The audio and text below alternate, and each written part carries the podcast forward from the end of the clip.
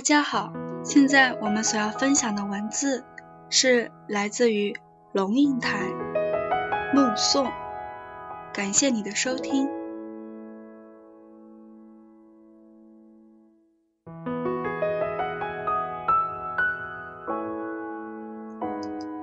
黄安上小学第一天，我和他手牵着手，穿过好几条街，到维多利亚小学。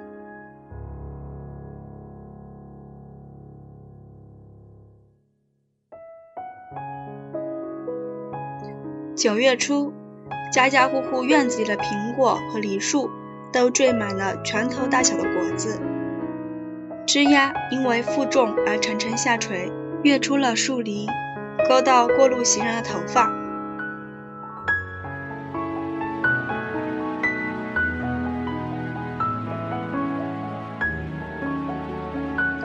很多很多的孩子在操场上等候上课的第一声铃响。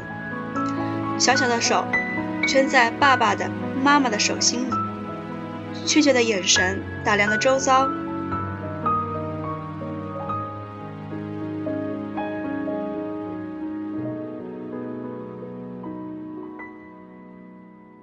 他们是幼儿园的毕业生，但是他们不知道一个定律：一件事情的毕业，永远是另一件事情的开启。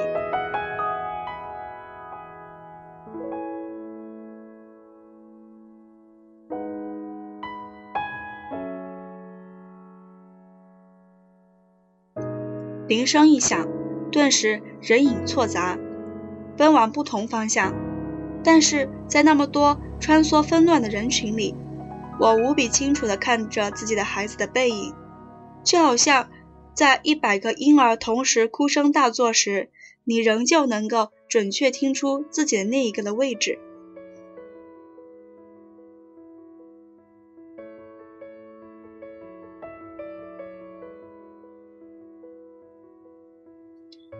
华安背着一个五颜六色的书包往前走，但是他不断的回头，好像穿越一条无边无际的时空长河。他的视线和我凝望的目光隔空交汇。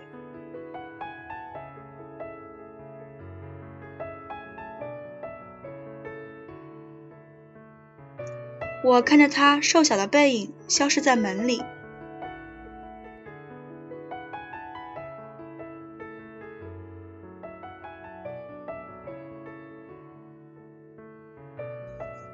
十六岁，他到美国做交换生一年。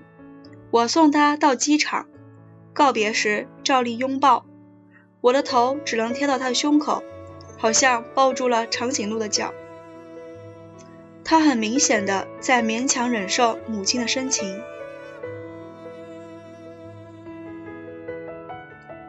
他在长长的行列里等候护照检验，我就站在外面。用眼睛跟着他的背影一寸一寸地往前挪，终于轮到他，在海关窗口停留片刻，然后拿回护照，闪入一扇门，恍惚不见。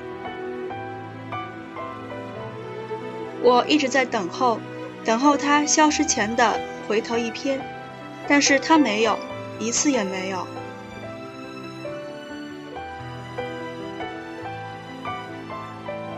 现在他二十一岁，上的大学正好是我教课的大学。但即使是同路，他也不愿搭我的车；即使同车，他戴上耳机，只有一个人能听的音乐，是一扇紧闭的门。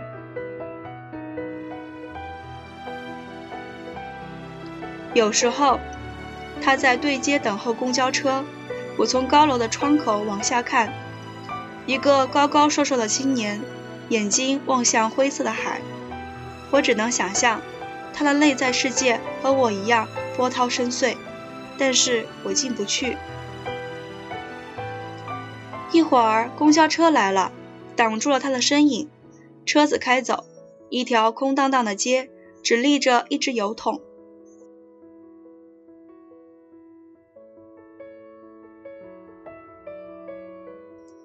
我慢慢的。慢慢的了解到，所谓父女母子一场，只不过意味着你和他的缘分就是今生今世不断的在目送他的背影渐行渐远。你站在小路的这一端，看着他逐渐消失在小路拐弯的地方，而且他用背影默默告诉你，不必追。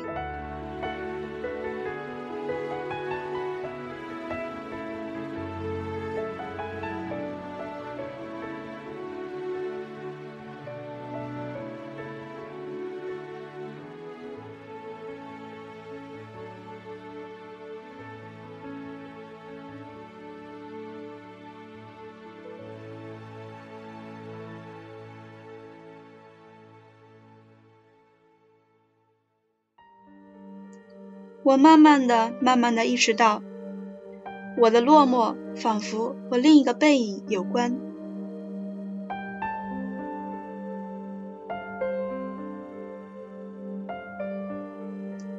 博士学位读完之后，我回台湾教书。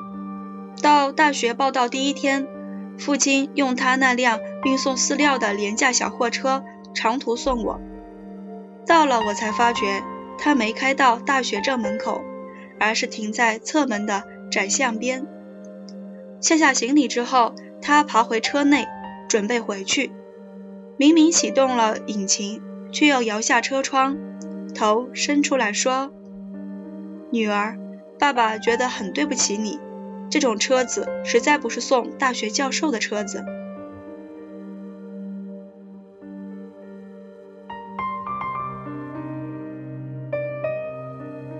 我看着他的小货车小心的倒车，然后噗，驶出巷口，留下一团黑烟。直到车子转弯看不见了，我还站在那里，一口皮箱旁。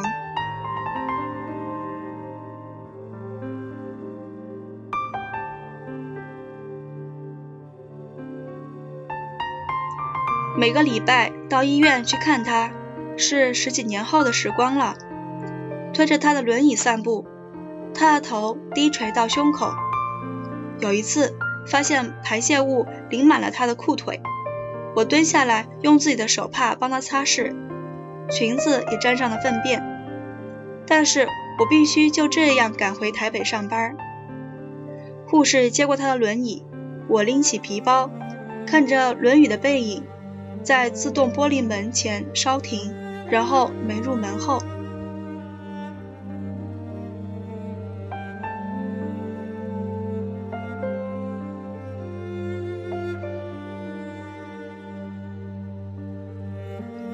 我总是在暮色沉沉中奔向机场。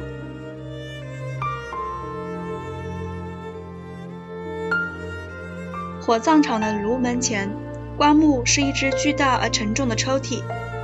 缓缓向前滑行，没有想到可以站得那么近，距离炉门也不过五米。雨丝被风吹斜，飘进长廊内。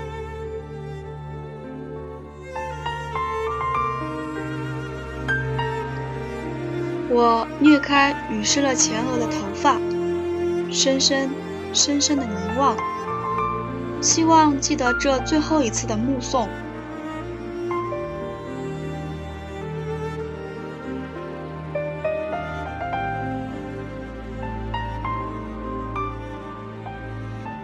我慢慢的、慢慢的了解到，所谓父女母子一场，只不过意味着你和他的缘分，就是今生今世不断的在目送他的背影渐行渐远。你站立在的小路这一端，看着他逐渐消失在小路转弯的地方，而且他用背影默默告诉你，不必追。